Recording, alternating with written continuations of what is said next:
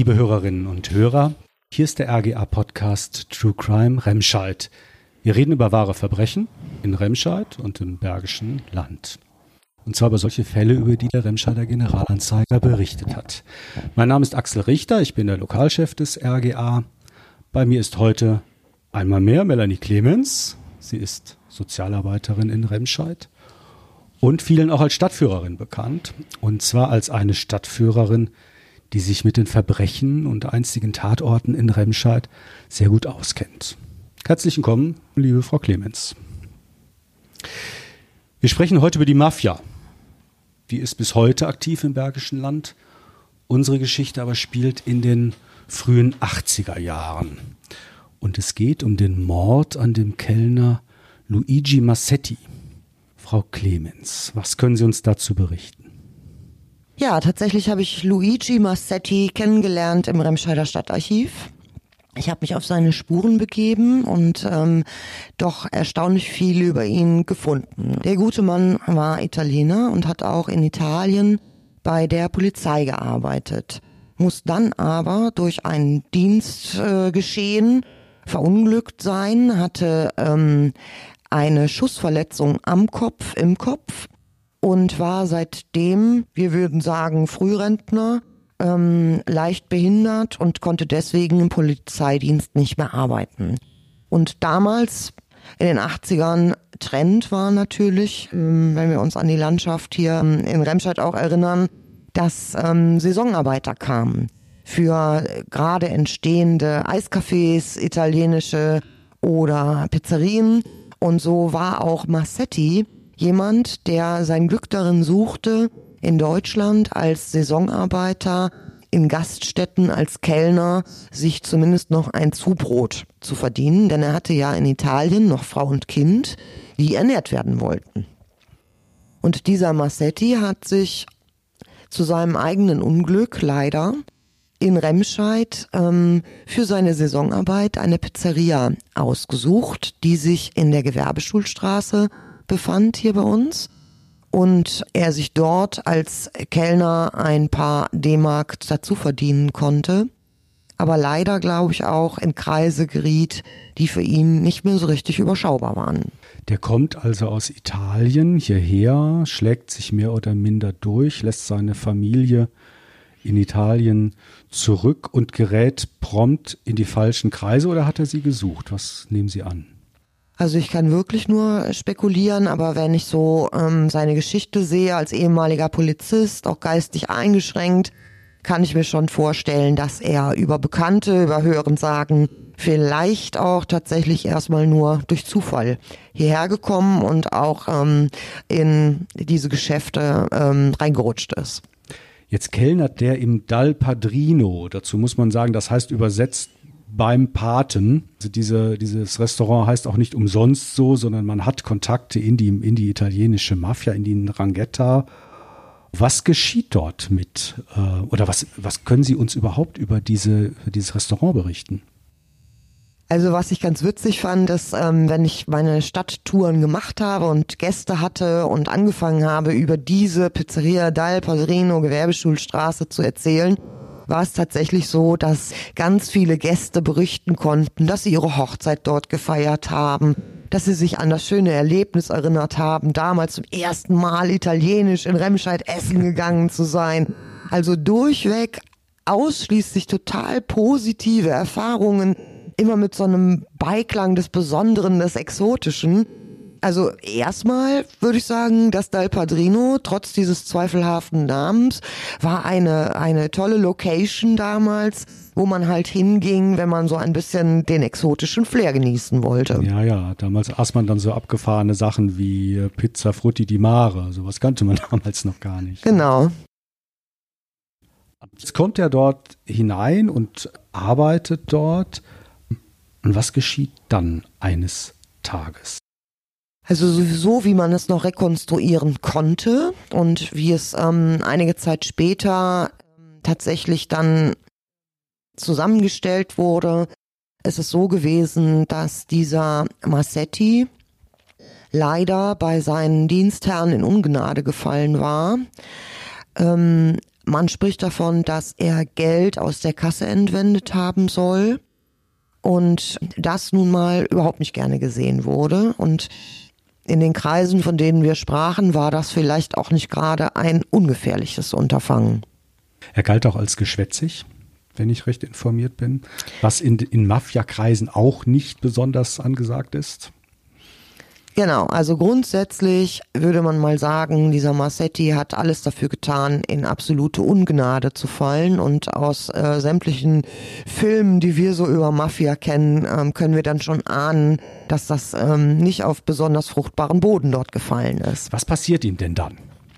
Rekonstruiert wurde, dass er zunächst in den Keller des Hauses Gewerbeschulstraße verbracht worden ist und dort mit Eisenstangen verprügelt worden sei und er dort auch später alleine an seinen Verletzungen verstorben ist. Also gewissermaßen ein Betriebsunfall. Das klingt jetzt erstmal danach, als hätte der einen Denkzettel verpasst bekommen sollen. So kann man es natürlich sehen, genau, in Mafiasprech. Hm.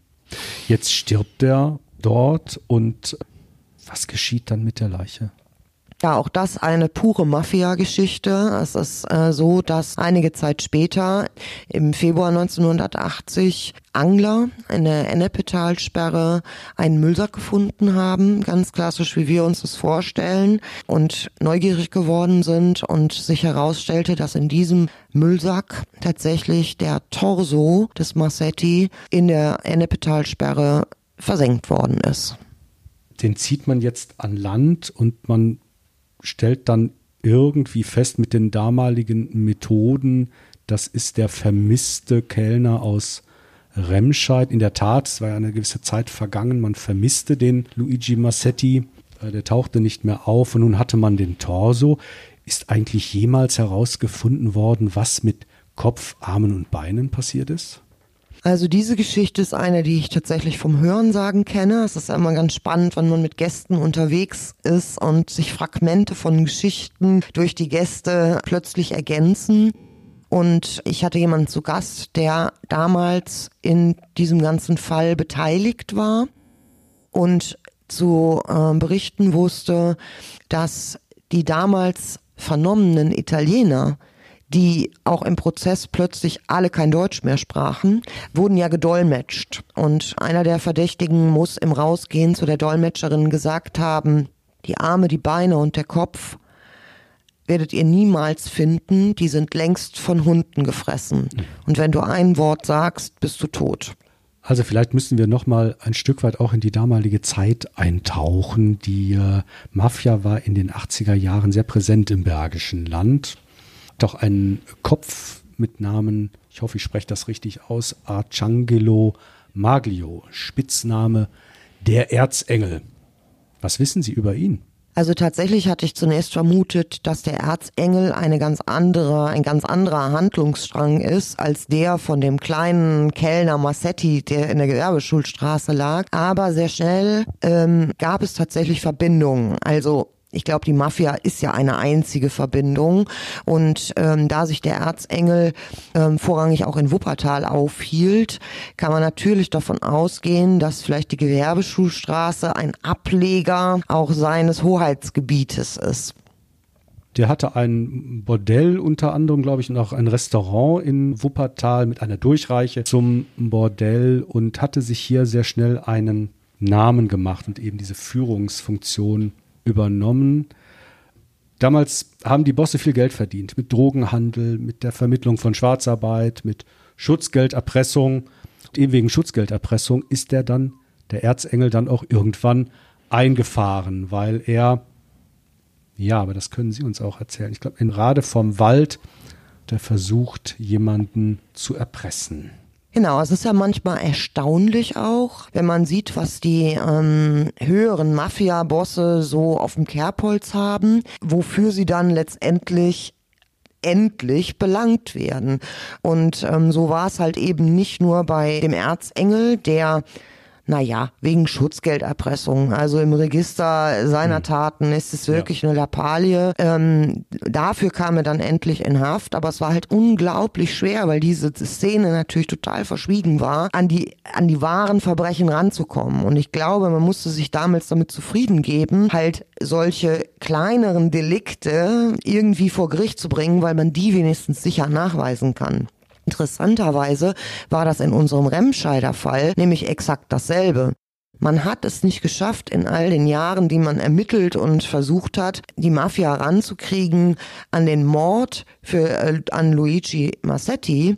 Das, was man aber zumindest wenigstens geschafft hat, war, dass man die mutmaßlichen Täter dran bekommen hat für das in Umlauf bringen von Falschgeld. Auch das lässt sich rekonstruieren. Also wenigstens dann dafür. Und auch Erzengel, ähm, der Erzengel saß nicht wegen anderer Delikte im Knast. Nee, nee, der machte sich selber die Hände nicht schmutzig, sondern der hatte seine Leute, die dann eben für ihn äh, die ähm, Gegner oder die ihm gefährlich werden konnte, aus dem Weg räumen konnte.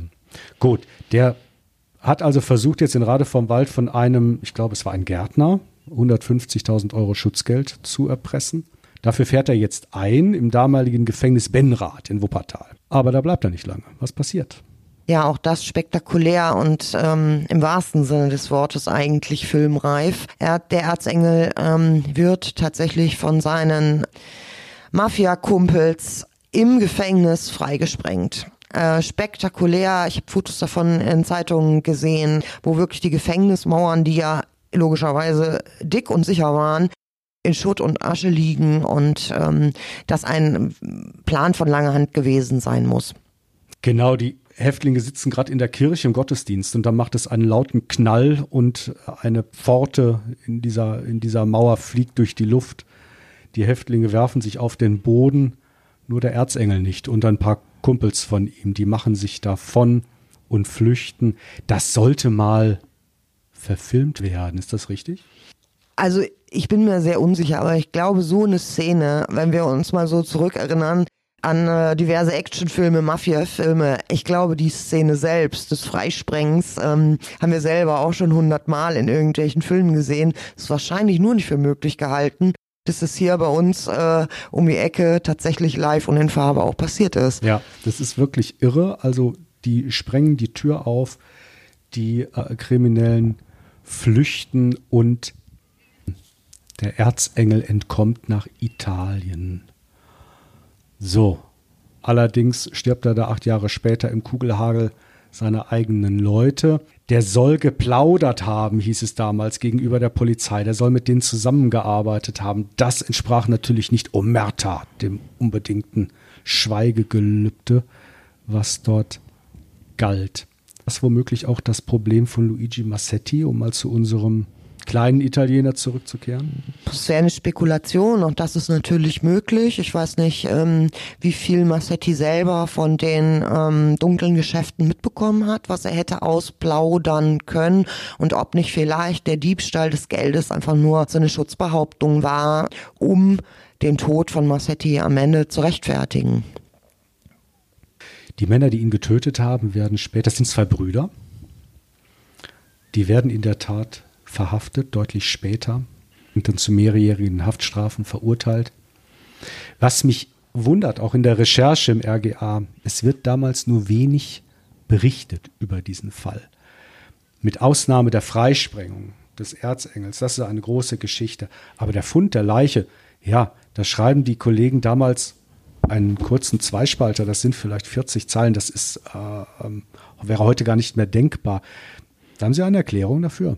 Also auch das ist Spekulation, aber ich weiß ähm, durchaus von Prozessbeteiligten, dass ähm, es damals wirklich um Todesangst ging von all denen, die mit diesem Prozess zu tun hatten. Ich weiß, dass eine prozessbeteiligte Familie hatte und die Kinder mit Polizeischutz in die Schule begleitet wurden, ins GBG ähm, weil es einfach gefährlich war, sich in diesen Kreisen aufzuhalten.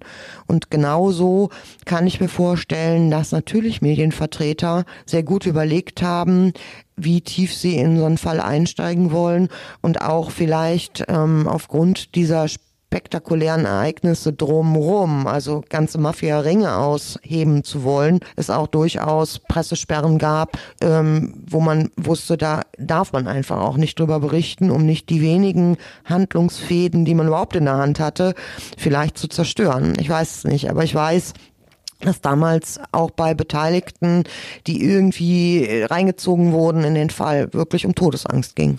Also man hatte durchaus Angst, ging aber gleichzeitig auch gerne ins Dal Padrino Pizzaspeisen.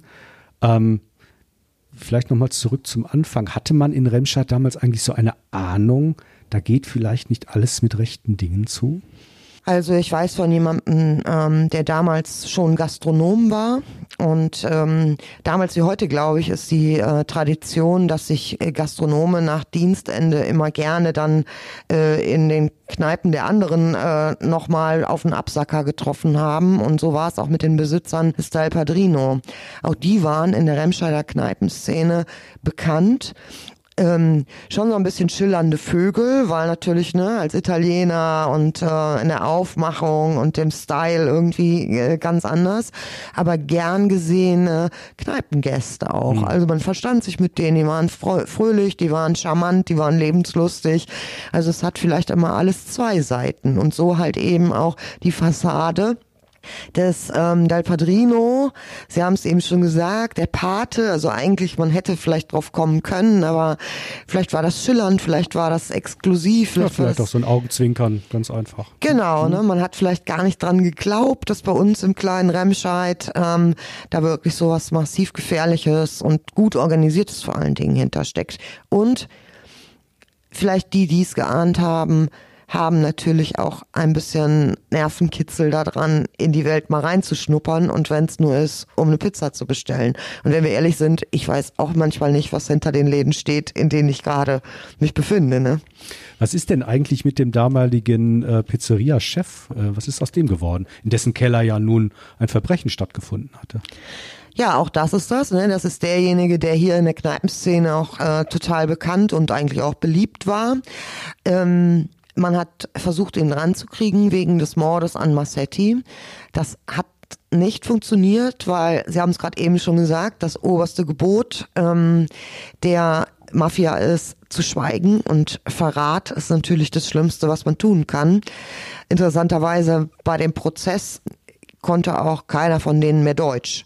Also die sprachen alle nur Italienisch ja. und wussten von nix. Also das war äh, eine klare Wand vor die die Ermittlungen gelaufen sind. Er hat aber leider, also der Inhaber hat leider den Fehler gemacht, ähm, in Remscheid Falschgeld in Umlauf zu bringen. Ah, okay. Und wenigstens dafür konnte er dann am Ende belangt ah, werden. Dafür ist er dran gekriegt worden. Die beiden Brüder aus Italien, die extra eingeflogen worden waren, um den Luigi ums Leben zu bringen, sind dann äh, eingefahren später. Okay.